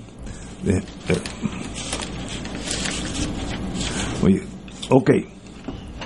La, la novela Fab, me acuerdo de eso como ahora, televisor blanco y negro, la novela de la tarde, la novela de la noche, la novela de las dos, la novela de la una y media, la novela de las siete, la novela de las nueve, la novela de las cuatro, la novela de las once y quince, la novela del pueblo, eh, la novela Purex, la novela del aire. Hábleme, ¿cómo usted tuvo la paciencia o el interés de ir atrás a un área que básicamente yo pensaba perdido en la historia y qué bueno que esto está en blanco y negro? Ambas, ambas, cosas, mucha paciencia, mucha paciencia. ¿Y, este, ¿Y, dónde se consigue este tipo de información? Pues esa información básicamente yo la conseguí en la prensa del país, ¿no? este, mayormente en el periódico El Mundo y en las revistas, en algunas revistas, ¿no? Pero fue como una labor de, de, de rompecabezas, ¿no? Este, y algunas entrevistas que realicé con algunos actores, no tanto de, de los pioneros como que como era mi, mi interés, ¿no? Pero de los que de los que se integraron, ¿no? En, en fecha posterior, los años 60. ¿Okay? Eh, a, a, rescatar la historia olvidada de nuestra telenovela y eso sí lo hace usted lo, lo pone como si estuvieran vigentes en de esto hace ya una uh, 40 años más o menos no hace mucho más bueno wow. hace mucho más este si empezó en el 55 con la primera telenovela que fue ante la ley eh, en el espacio de la novela FAP no y terminó en el 75 cuando se acaba el, el taller actoral, ¿no? Este, eh, hubo un momento, por ejemplo, en, ya en el 58 Telemundo tenía cuatro telenovelas al aire con, con talento del país en vivo. Y luego si añadimos la que tenía Guapa, ya eran cinco. Así que había un inmenso este, taller para los actores. ¿no? Me, me estuvo curioso que al principio Ajá. las novelas no tenían auspiciadores, empezaban en blanco, luego que entran los auspiciadores, pero tomó un tiempito. No, no, la, la primera telenovela sí tenía un, tenía un, un solo auspiciador, que era FAB. Era FAB, claro. Que era un detergente. Que era un detergente, sí, y que pues, era, era la tradición de los llamados soap opera de Estados Unidos, ¿no? Que también tenían un detergente o algún, algún producto de limpieza, ¿no? Y aquí empezamos así con, con esa con esa telenovela FAP. Ahora, usted delimita en tiempo esta historia del 55 al 75 uh -huh. y ¿Qué sucede en el 75 con las telenovelas? En el 75 sucede que debido en, en, en gran parte al, al, flujo de novelas enlatadas con las cuales el país no podía competir, pues eh, sencillamente se hacía cuesta arriba producir una telenovela y deciden cancelar la producción de telenovelas. Así que se pierde ese mercado por, un, por unos años, ¿no? Por unos años. Y todo ese caudal de primeros actores, primeras actrices, ¿qué sucede con ellos? Bueno, eh, muchos de ellos eh, ya estaban ya avanzados de edad, ¿no? Este y sencillamente no vuelven a no vuelven a trabajar eh, y otros pues se incorporan ya en papeles secundarios a esa segunda etapa de producción que empezó tres años después con, con la famosa Cristina Bazán. ¿No? Eh, aquí hay una sobre el abismo. Ajá. Con Miguel Ángel Álvarez, Esther Sandoval, Luz Odilia, Odilia Font, Enzo Bellomo, Ajá. Paco del Busto, Onyx Baez, Delia Quiñones, nombres que uno recuerda, pero eh, eso existió una época gloriosa de la televisión, ¿no? Canal 2 y 4, me imagino. Mayormente el 2 y el 4. El, el 4 nunca alcanzó la producción del 2, ¿no? Como ya mencioné, el 2, ya en el 58, el 2, el 2 tenía 4 telenovelas y en el 60 inclusive tuvo hasta 5 por un periodo breve. Wow. Guapa siempre estuvo la rezaga y la producción de Guapa pues como, como que oscilaba, a veces eh, hubo periodos en que no producía ninguna y yo mayormente lo que tenía el aire era, era una. Pero, pero va a haber un momento en que definitivamente ya no va a haber más telenovelas. Claro, sí, o sea, hubo un momento en que no hubo más telenovelas. Más o menos para que... Bueno, para, para esa fecha que yo, que yo termino ahí, en el 70, a principios, a, de hecho, la novela, la novela que, que culmina, no ni siquiera se, se acabó. La empezaron y por falta de fondos la la, la, la, la, sacaron del aire. Cancelaron. La cancelaron. Y eso fue bien al principio del 75, o sea, a nivel de enero, febrero. ¿Qué fue cuál? Se llamaba La cima de los cuatro vientos. Era una novela que producía Alberto González, este señor cubano que tenía este, las producciones Bayamey y, la produ- y se presentaba por Ricavisión. En, en- en esta época, Puerto Rico fue el segundo de toda Latinoamérica donde se produjeron telenovelas. Sí, ese es uno de los grandes Increíble. descubrimientos que yo hago, ¿no? La gente que es conocido por, por la mayor parte de, bueno, de, de Puerto Rico y, de- y del resto del mundo hispano. Puerto Rico fue el segundo país de toda América Latina que produjo telenovelas. Después de Cuba, que lo empezó a hacer en el 50, eh, y mucho antes que, por ejemplo, México, Venezuela, ¿no? los países que después inundaron nuestra televisión con, con, con novelas enlatadas. Lo hicimos antes nosotros. Una pregunta. Usted dijo ahorita que su fuente primaria era el periódico El Mundo. ¿Dónde están los archivos del periódico El Mundo? ¿En la Fundación Ramos o en otro, algún otro lado? Bueno, eh, eh, están en varios lugares, pero para mí eh, yo los consigo, los consulto en la biblioteca y en la, en la biblioteca y biblioteca puertorriqueña de el recinto de Río Piedras de la Universidad de Puerto Rico. O sea, la, liber- la- la librería. Lo que se llama comúnmente colección puertorriqueña, pero que su nombre oficial es Biblioteca y Hemeroteca Puertorriqueña. Ok. Muy bien. Y ahí están, están en papel, pero claro está, lo que uno usa, lo que se le da al, a la- al- es el micro, la micropelícula. Le, le pregunto e insisto un poco sobre la cronología de hechos, porque bueno, en ese periodo del 55 al 75, que es la época de oro de, oro De de, oro. la telenovela, la televisión que, que surge en esa misma época se convierte de alguna manera en el, sustitu- en el sustituto de las salas de teatro, ¿no? En cierto sentido, ¿verdad? O sea, digamos que es una extensión de las salas de teatro y en todo caso es allí en la televisión que tendremos la oportunidad como sociedad de ver a nuestros actores y actrices. Pero ¿qué sucede? Al, al colapsar las telenovelas no es meramente que colapse un programa de televisión, es que desaparecen en buena medida muchos de esos rostros, muchas de esas imágenes. Sí. Y, y- y progresivamente lo que va a haber, a haber es un enlatamiento de toda la televisión, no solo de la parte de las telenovelas, sino en general, ¿no? En general, el, el, mira, por ejemplo, Guapa desde sus principios se caracterizó por traer programas enlatados norteamericanos e inclusive había hasta un programa de Cuba, el, el show, el show de Tony Olga, en aquel momento era Tony Olga, Sí, sí. en Kinescopio. No tenía tantos programas eh, dramáticos como Telemundo, donde la programación era mayormente eh, en vivo, programación no realizada desde los estudios del canal. ¿ok? Pero ya, ya en la década del 60, eh, el Canal 11 fue el primero en real- en realmente en que empezó a traer eh, telenovelas enlatadas. Obviamente, Telemundo empezó con, con todo tipo de programas enlatados, pero fue posterior, ¿no? Ya entrada la década de- del 60, ¿no? Este, como te dije, tenían cuatro telenovelas.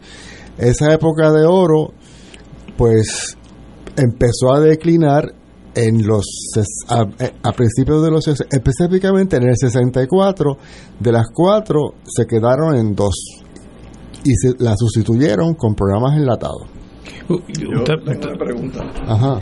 La- la producción del trabajo viene como resultado de una investigación o viene además como resultado de una vinculación de su parte eh, a la función de lo que es un actor, lo que es un libretista o lo que es alguien que participa en el diseño del contenido de una novela. No, mira, viene primero por un interés mío particular en, en este tema que no se ha abordado, que no se ha escrito nada en, en todo el país, ¿no? Ni siquiera ni siquiera en tesis. Entonces yo entendí que había una laguna, ¿no?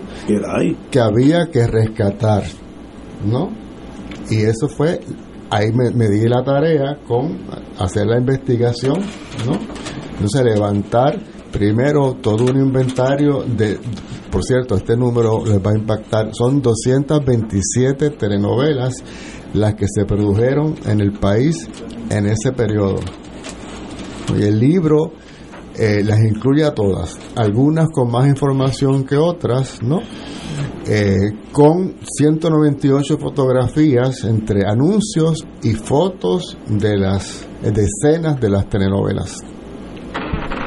Las novelas enlatadas que comienzan a llegar en la fecha que usted indica, aproximadamente 1975, ¿verdad? Por ahí. No, llegaron antes. Desde antes. Sí, llegaron ¿De dónde venían? De México. Inicialmente de México. Recuerda que México fue el país que primero impuso sus telenovelas en toda América Latina. Seguido después por Venezuela, Perú que tuvo algunas cosas, ¿verdad? Bien, bien famosas como Simplemente María, después Brasil, Colombia y ahora están las turcas. Ah, entonces no había turcas. No, ahora las turcas han acabado con todas esas producciones de esos otros países. Y lo, el, ese talento, el que es artista, es como el que quiere ser piloto, va a buscar dónde trabajar. No hay puertorriqueños entrelazados con la televisión hispana en Florida. Estoy inventándome esta pregunta, yo no sé la respuesta. Eh, porque si, si usted es un actor yo sé que en Florida hay de esos programas de comedia y de entrevistas, pero no se ha ido parte de nuestro talento para allá. Sí, pero ese talento, la única excepción, o sea, ese, ese talento que se ha ido mm, no participó en esta etapa de las telenovelas. participó en la segunda etapa, por ejemplo, este Giselle Blondet, ¿no? La única que que hizo telenovelas en esa primera etapa eh, y que está viva y que está en Florida es Sonia Noemi González, a quien no pude conseguir. Pero fuera de eso, los demás son de otra generación. Yo vi a Giselle, pariente mía lejana, pero pariente, la vi hace unos días. Eh, y, eh, su mundo es Florida. Y no es Florida, es que de Florida sale toda esta hispanidad para los, todos los estados, ¿no? Los programas estos enlatados, pero para ellos. Quiere decir que la mayoría de actores y actrices de todo ese periodo ya han desaparecido. Sí, sí. Por ejemplo, mira, en, en, en, cuestión de meses recientes se murió Luz Odilia, Font. Se, Font, se murió Gladys Aguayo, murió antes de ella eh, Sandra Rivera, y todas ellas son pioneras, ¿no? que trabajaron en, en las telenovelas desde el principio. Mario Pavón era otro Mario, Mario Pavón, pero que parece un nene. Mario, Mario, murió hace muchísimos años y así por el estilo, sí. o sea, los únicos que quedan vivos, para decirte, de, de los pioneros son Jacobo y Lidia Echevarría. Son los únicos que quedan vivos. Y todo ese caudal de, de de actores y actrices no, no hubiera merecido un reconocimiento mayor de nuestro pueblo luego de esa trayectoria, porque pareciera para las nuevas generaciones han de sonar nombres muy extraños, ¿no? Totalmente en el olvido para, para generaciones enteras. Eso es así. Algunos, algunos tuvieron su reconocimiento, pero la inmensa mayoría no. Y si, y si tú, y si recuerdan, eh, la prensa del país, por ejemplo, eh, al momento de fallecer, muchas de estas figuras las pasó por el olvido. Ah, por ejemplo, la muerte de Gladys Aguayo no, salió en un, titular. La de, la de Dilia tampoco. O sea, fueron primeras, primerísimas figuras de nuestra... La de Marta Romero ni se diga, o sea, nos enteramos cinco meses después por un pequeño artículo. Y estamos hablando, como usted señaló, de la primerísima, ¿no? Quiere decir que este libro que usted ha producido constituiría una aportación a nuestra memoria histórica. Absolutamente. Eso yo espero. Aquí está. Eh, eso espero yo, que sea una contribución a, a, esa, a esa memoria y a esa historia de nuestra cultura popular y lo que significó la televisión. ¿no? Aquí hay una novela donde está... Eh, Aquí hay una novela donde aparece Elena Montalbán. Elena Montalbán, Axel Anderson. Es una época que todos lo vivimos, lo éramos niños, pero qué bonita época fue. Elena Montalbán, yo tuve el privilegio de, de hacerle una resolución con, conmemorar su, su, su comparecencia a la televisión. Ella Lucy Ella estaba internada en un hospital municipal en la 65 Infantería y allí la fue a ver, entregar y ella estaba bien agradecida. Luis Odilia Una Font. de felicitación básicamente de la legislatura. Este, ¿Dónde se consigue este libro? ¿Dónde se puede adquirir? Bueno, el libro está en, en las pocas librerías que tenemos hoy en día, ¿verdad? Este, en Río Piedras está en la librería Norberto González, en la esquina, en San Juan está en el, el laberinto, eh, en Plaza está en Casa Norberto, en Ponce está en el Candil, Ah, pues está- estamos bien. en la Guadilla hay una librería que re- se me escapa el nombre, pero en la Guadilla Mall, ¿no? En San Sebastián hay un kiosco que se llama Macondo, que lo, eh, lo dirige el, el- no, el escritor el Edgardo eh, Nieves eh, Mieles. Y más o menos esos son los, los lugares que yo recuerdo. Sí. Hay que hacer el reconocimiento de que esto es una obra más de Publicaciones Gaviota. Ah, definitivamente, sí. Y, Roberto González, Publicaciones Gaviota. Y le doy las gracias a Ana González, que fue la que me apoyó en todo momento. Digo, obviamente a, a Luis Javier, que fue el, el- el- que es el editor, pero Ana fue ahí la, la que me ayudó muchísimo y que le dio seguimiento a todo este proyecto fue impresa en Colombia. en Colombia. En Colombia. Una, una pregunta, ya que lo, lo aprovecho porque lo mencionó, no tiene que ver con lo de las novelas. Ajá. Programas enlatados, Ujú. usted dijo que creo que Guapa traía ya de Estados Sí, Unidos. sí. Eh, me pregunto, ¿no? Eh, Como los Boston Blackie y Bob Rogers y esos eran enlatados. Sí, sí, Sí. pero traía, mu- traía comedias, había comedias, ahora mismo se me escapan los nombres, pero había comedias, este, eh, el show de Bob Common, si no me equivoco, Common, sí, cosas así, sí, yo- son programas que yo me acuerdo No. Oye, igual que Bonanza, Luego, Rijón, la, la, sí, y la, sí. Tintín y todo ese rollo. Exa- Exacto, exacto, Pues, don Superman. Don. Víctor, lo felicito mucho. Este es un libro valiosísimo. Me recordó mi juventud. Eh, y de verdad que es una joya histórica de este periodo de las telenovelas del 55 al 75. Yo, yo las veía porque mami las veía. No, no, yo también. Claro, claro. ¿Tú siempre quisiste ser el galán de telenovela? No, yo quería ser militar. ¿De qué país era irrelevante? un privilegio tenerlo aquí, don Víctor. De verdad que es un libro Gracias excepcional. gracias a todos ustedes y un placer y buenas tardes. Buenas tardes. Señores, tenemos que ir a una pausa, amigos. Fuego Cruzado está contigo en todo Puerto Rico.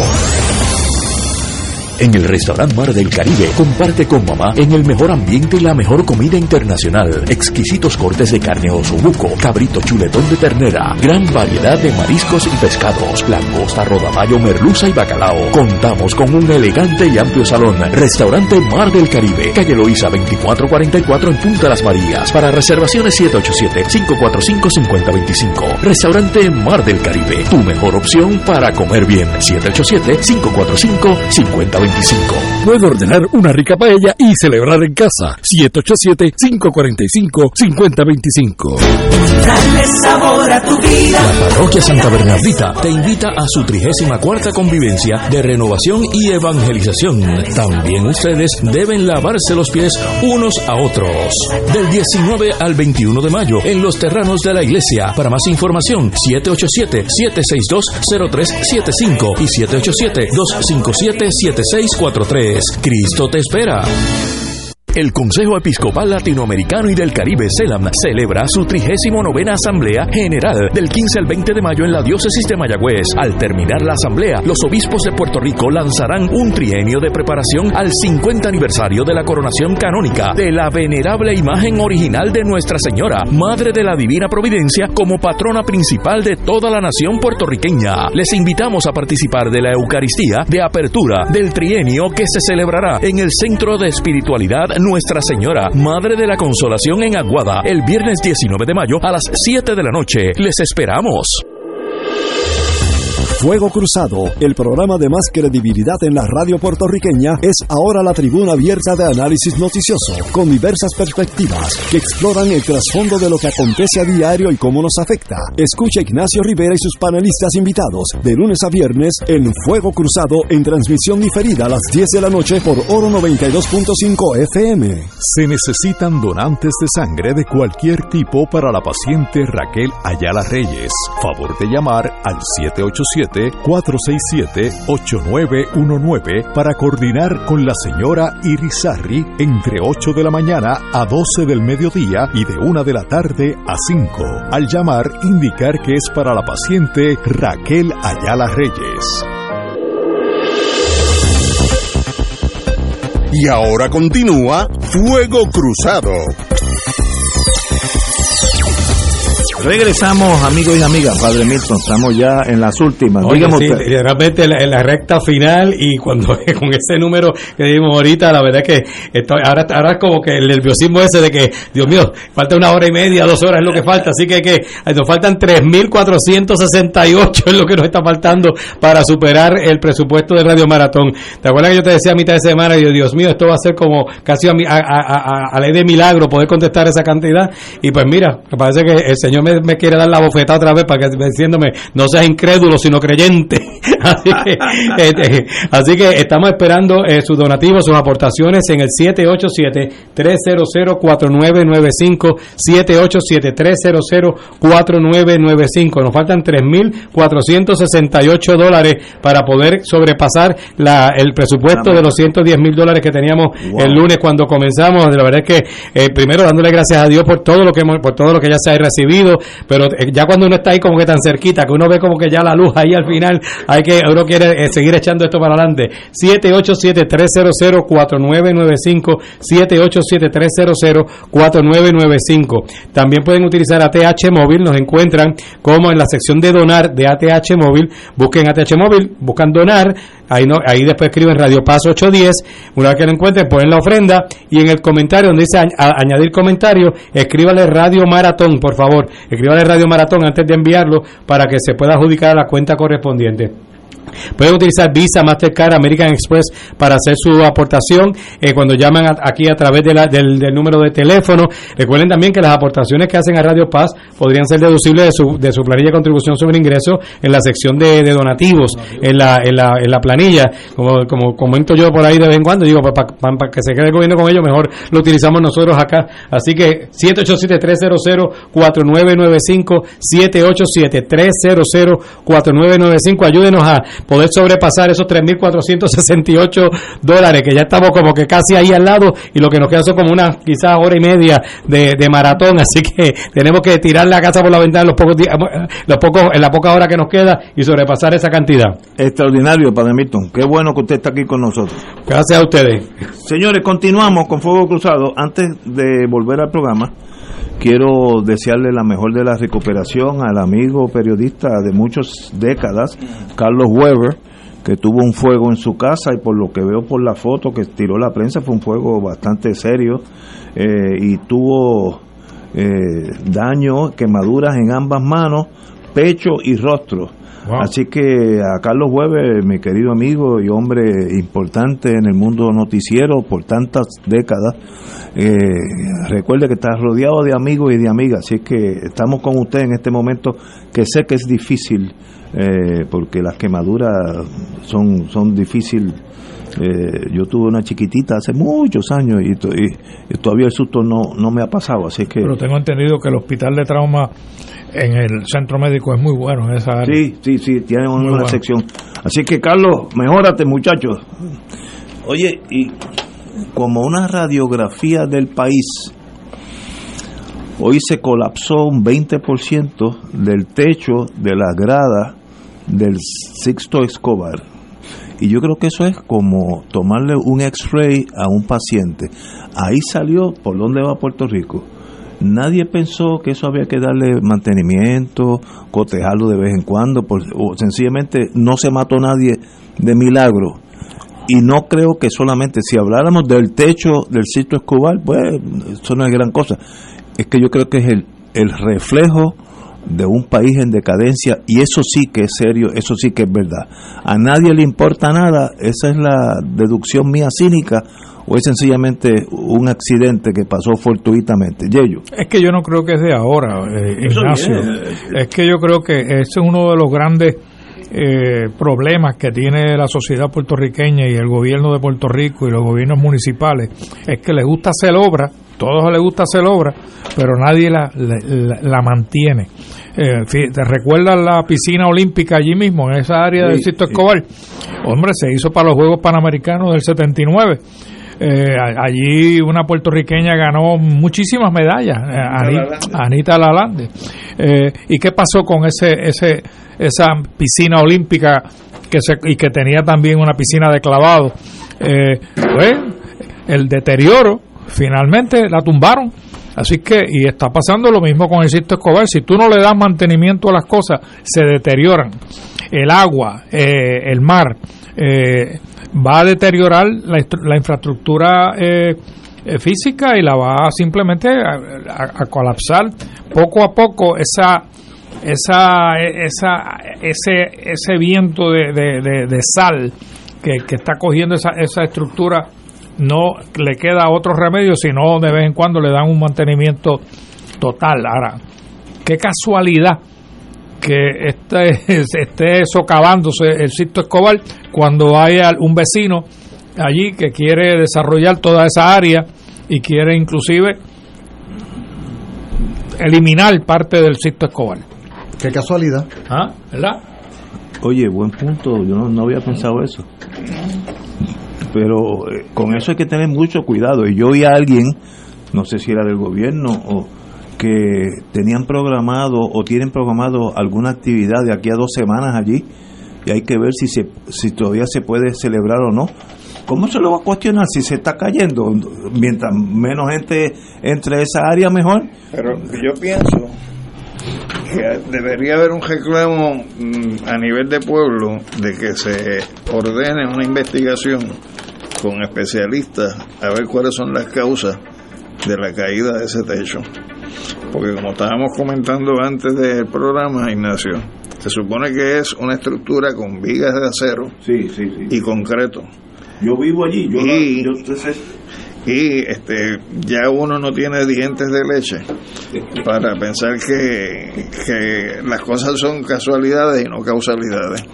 Así que yo me planteo... Me plante alguna mano criminal? Ya yo, ya yo el beneficio de la duda, pues Mira, no se lo doy a yo otro. Yo vivo literalmente a 300 metros de donde se cayó el techo.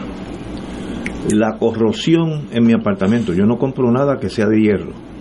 Mi mamá me dejó un abanico, aquellos abanicos que pesaban porque eran todos de hierro.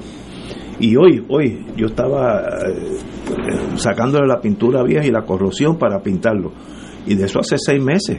Otras palabras, si tú pones ese techo a menos que sea de acero inoxidable, etcétera, etcétera, y lo abandonas por 20, 30 años, se va a caer porque la corrosión es algo bárbaro. Eh, ese techo está a 100 metros del agua. Eso, agua porque, salada. El salitre porque, porque un especia, o sea, que especialistas determinen cuál es la, la, la causa. causa. No, no, esto, eso es una buena idea. Eso, es más, deben hacerlo de todos modos para ver qué pasó. Y milagro, porque allí mucha gente corre, utiliza la pista para hay correr una pista, por la mañana. hay una pista. Este, gente de, de, ese barrio por allí, de, del edificio mío, corren por allí. Bueno, y en un momento dado, el Sisto Escobar era la sede de, la, de las justas intercolegiales Sí, de Puerto Rico. sí, sí, sí. Eh, se han ido para Ponce y para Mayagüez por otras razones, pero Sisto Escobar fue sede de las justas intercolegiales. Estoy de acuerdo. Hoy hay una noticia que está, hoy es el día de sacar cosas interesantes. Crean un grupo de trabajo para proteger los recursos naturales. Esa es la noticia. Y nadie está en contra de eso. Ahora vienen los, las particularidades. Luego de realizar el arresto de dos contratistas de Fiscalía Federal por Fiscalía, anunció la creación de un grupo de trabajo sobre delitos ambientales en Puerto Rico y las Islas Vírgenes, que está compuesto por casi una veintena de agencias federales, entre ellas EPAM, la, la NOAA, el, el FBI, etcétera, etcétera. Pero no hay una agencia de Puerto Rico, nada, ni representación. Eso no es un síntoma de que vámonos solitos, que es mejor que estar, que estar mal, mal acompañado. Yo creo que hay un sentido de culpabilidad, eh, porque esa, esa reserva eh, está también protegida por leyes federales. Eh, eh, así que no es solamente recursos naturales de Puerto Rico, que yo creo que fue un gran irresponsable, ¿no? incluyendo el, el, municipio, que ahora hoy vi a la alcaldesa diciendo a los federales que avancen. pero pero ella vio esa obra construirse y no hizo nada cuando era alcaldesa. Y ellos, la pregunta de los 64 mil chavitos es que si arrestaron a dos contratistas, ¿dónde está quien contrató a los contratistas? Pues eso tiene que venir. ¿Mm? Tiene que venir. Obvio. Por eso. Y, los propietarios. Pues eso tal vez eran ellos mismos, porque tú puedes ser contratista y propietario. Bueno, pero no, de todo. no de todo, no de todo. Ahora, ¿por qué el gobierno federal va a hacer una, una un grupo de trabajo, task force en inglés, y no incluye el Estado? ¿Será que no hay relaciones o que recursos naturales pues no sirve para nada? Estoy pensando, porque esta cosa, el protocolo... Eso tú lo has dicho otras veces, que donde manda capitán no, manda marinero. Pero el protocolo, lo elegante hubiera sido que tuviera la señora a cargo de recursos naturales, se toman la foto y luego cada cual... Pero ¿por qué tú tienes que asumir que el gobierno federal funciona con elegancia. Bueno, lo malo de estar aquí, lo malo de estar aquí es que mucha gente, hay mucha gente inteligente a la vez. Estamos conmemorando hoy el bombazo. el bombazo. Imagínate qué elegancia tenía. Lo que sucede es que que surja una noticia de súbito que anuncia la creación de alguna instancia es medio absurdo considerando en este país hay todo un cúmulo de legislación, tanto legislación proveniente de la legislatura puertorriqueña como legislación estadounidense, y hay instituciones del gobierno de Puerto Rico y hay instituciones del gobierno de Estados Unidos que se supone que su deber ministerial sea justamente ese. Es decir, no tienen que ahora anunciar la creación de nada porque desde hace décadas se supone que estén haciendo algo. O sea, el Departamento de Recursos Naturales eh, de Puerto Rico se funda a principios de los años 70. Estamos hablando de más de medio siglo donde se supone que el Departamento de Recursos Naturales y Ambientales esté cumpliendo esa tarea ministerial además de que hay un mandato constitucional en la Constitución que obliga a la protección de los recursos naturales. La protección de los recursos, de hecho, una de las, uno de los componentes que se denomina como de avanzada de la Constitución del Estado Libre Asociado tiene que ver con el tema del ambiente a las alturas de 1952, pero eso se hace letra muerta cuando se le entregó luego el país a los inversionistas en el marco de la operación Manos a la Obra para que dispusieran de toda la naturaleza y los recursos naturales. Entonces, ese desdén, el desdén con los recursos naturales, la destrucción de las áreas costaneras, de los manglares, eh, el permitir así tan tranquilamente que se construya en lugares totalmente inadecuados, inapropiados, prohibidos, eso data de mucho tiempo para que ahora me vengan a decir que van a crear quién sabe qué cosa. Lo que tienen que hacer es ponerse a trabajar en aquello para lo cual se supone que existen. ¿Ah? Y, y ¿sabe qué es lo que sucede, Ignacio?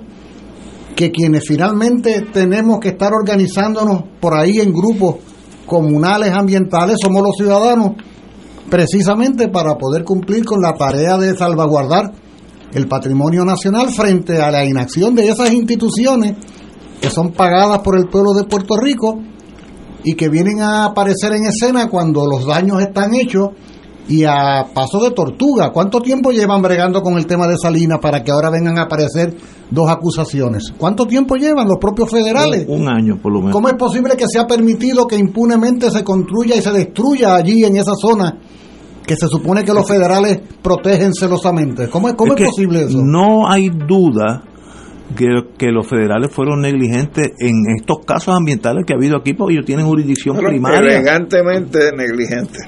No, no, sí, no, eh, ellos tienen eh, jurisdicción primaria. Ese, task force es un guilty, una reacción de culpabilidad en no haber hecho lo que tenían que hacer anteriormente. Lo, lo, la ventaja que tiene un task force, yo que estuve en ese mundo, es que asignan un fiscal solamente a eso. Los fondos, los investigadores, dos me estoy inventando el caso usual. Eh, hay un liazón con la con la EPA en, Ca- en California o en Texas o en Florida que te va a responder a ti. Entonces, se hace un equipo, la palabra lo dice, eh, un task force con, con esa mira solamente. No va a bregar con droga ni, ni seguridad del Estado, etcétera. Así que ahora va a ser más difícil que esta negligencia que obviamente sucedió de abandono del ambiente en Puerto Rico por los federales y los locales ni hablar. ¿Y por qué debiéramos confiar en ellos? No, bueno, es que no hay más nada. Ah. No hay más, that's, that's it.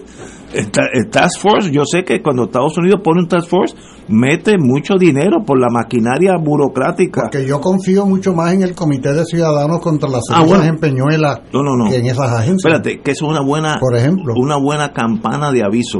El ciudadano es el primer, el primer campanazo. Y luego llegan los federales o los locales, etcétera. Si los, si los residentes no dicen nada, eh, pues más, más difícil que la burocracia federal llegue. Así que estos casos han probado que los puertorriqueños tenemos que atrevernos a, a defender el ambiente, con marcha, etcétera. Yo etcétera. estoy de acuerdo con Yello en que eso es una admisión de culpabilidad. Sí, no, yo, yo creo que sí, yo creo que sí, yo estoy de acuerdo con ustedes. Pero fíjate, Ignacio, la- eh, hay una hay una generadora de, de electricidad en Guayama, o cogeneradora, no sé cómo le llaman, a esta AES. compañía que usa es posiblemente el peor, el peor, ah, sí, el, el, el, el peor de los peores, el carbón para generar energía. Y llevamos quejándonos, particularmente la gente de Guayama, ese comité que acaba de mencionar Julio, eh, y no y no acaba de, de- y no acaban de cerrarla, ¿no? O, o de sustituirla, porque esa misma compañía tiene otras compañías en el mundo que generan electricidad con gas natural, que aunque es fósil, es mucho más limpio que el carbón. Pero, pero- y no pasa nada. Pero yo leí hace un año que si tú llegas a cerrar esa AES, es como un 7% de la producción, 15. Sí. Pues entonces va a haber más apagones. No, yo no. Pero el problema es que ellos tienen la capacidad Ah, de- de- de, de- de transformarse o de cambiar a gas natural Eso es otra cosa. y no lo han hecho.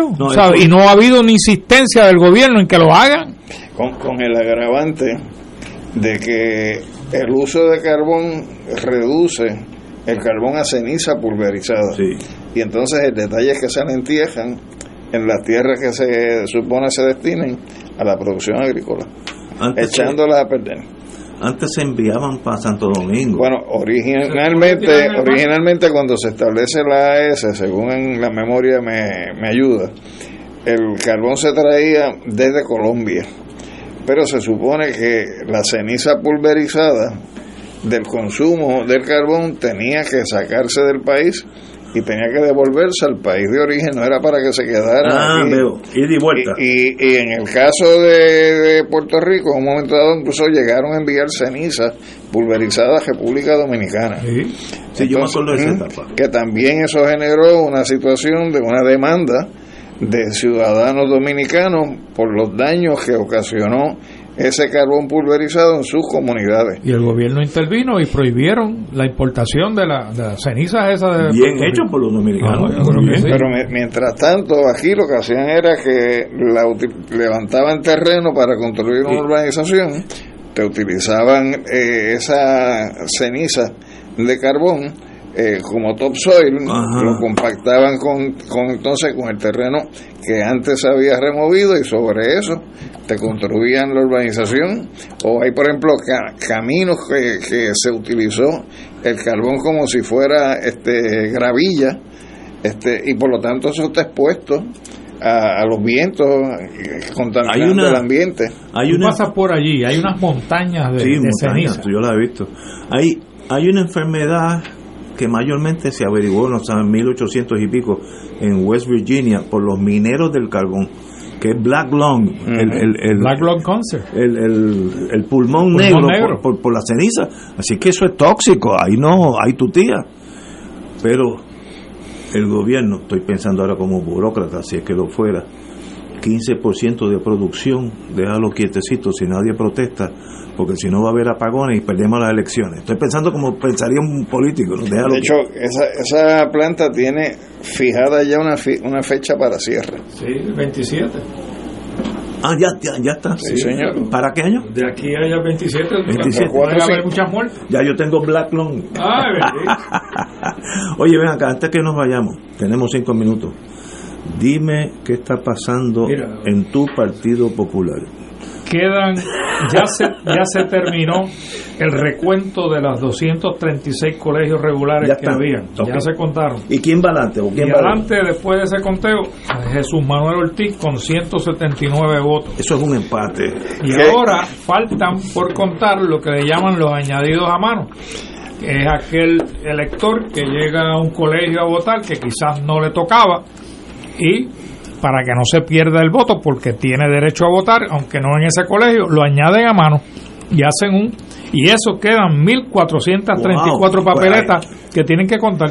Pues ahí están las y, ahí, elecciones. y ahí se decide Si, la, si tú la tienes un billete de un dólar y a ese billete de un dólar le quitas un centavito, ya no tienes el billete, tienes 99 chavos. La pregunta que tú tienes que hacerte es qué liderato puede ejercer una persona Que gana dentro por de- siete votos. por 7 votos, por 100 votos, Va a ser- va a ser en un- un universo de 60 mil o No, 60 y pico lo que eso votos. abre es Va que a ser cuando un vengan gran las problema. primarias, cuando vengan las primarias puede venir un tercero y decir yo yo yo quiero ser el candidato. No, no, ya, ya, ya hay Que candidatos. Tuviste, tuviste a Zaragoza aquí, Sí, creo sí, que el lunes, y dijo, ya él va para o adelante. otro. Y, y Dalmao está también Porque- velando Huira. Los dos salen debilitados, los dos, que son buenas personas. Yo no estoy hablando. Yo creo los que yo creo que esa es la mayor consecuencia. Se han erosionado los, Los dos. lideratos de todos ellos. Es un partido sin cabeza en este momento. Sí, sí, totalmente. A mí eso no me importa demasiado, pero Y sin norte ideológico. o una tampoco. cabeza sin partido. O muchas cabezas y muchos pequeños partidos. Ay Dios. Pero en todo caso han terminado siendo un poco el reír de mucha gente porque se suponía que este iba a ser un gran ejercicio de transparencia y democracia Sí, sí, de vitalidad. y se ha convertido en exactamente lo contrario.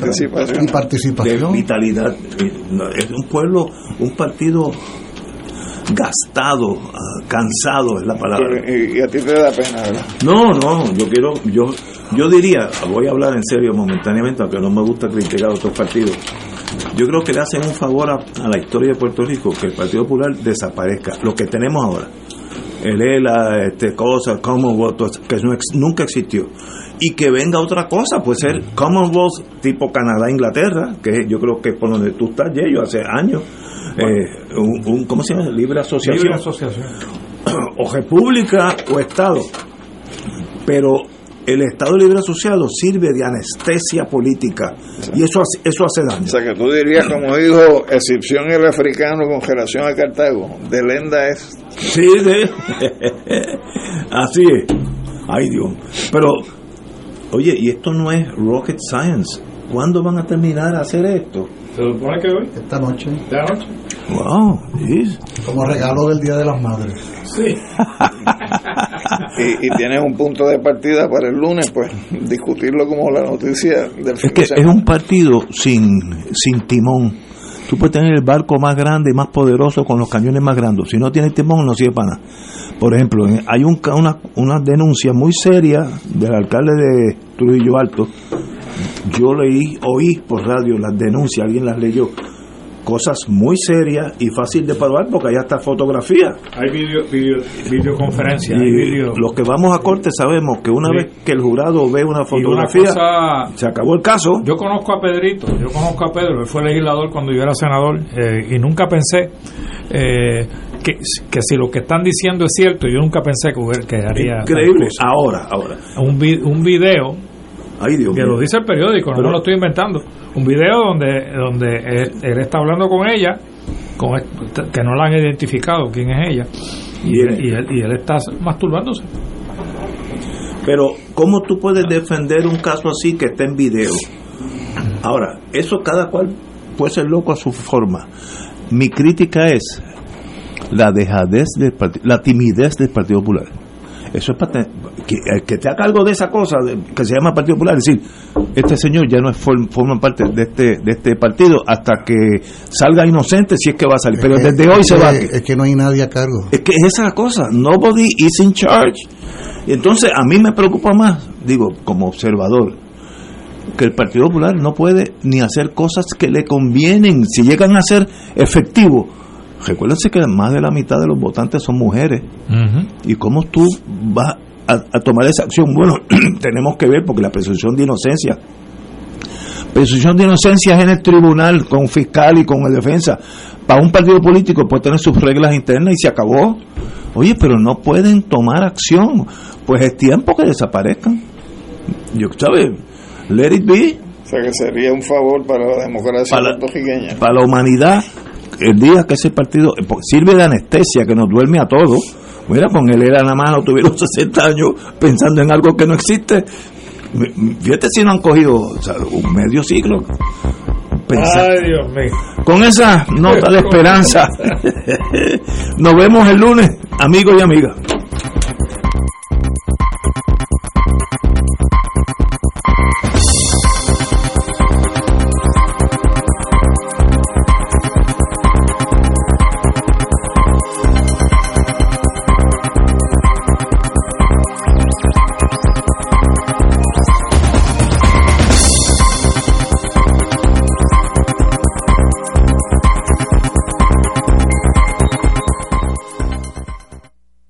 Esta emisora y sus anunciantes no se solidarizan necesariamente con las expresiones vertidas en el programa que acaban de escuchar. Radio Paz 810.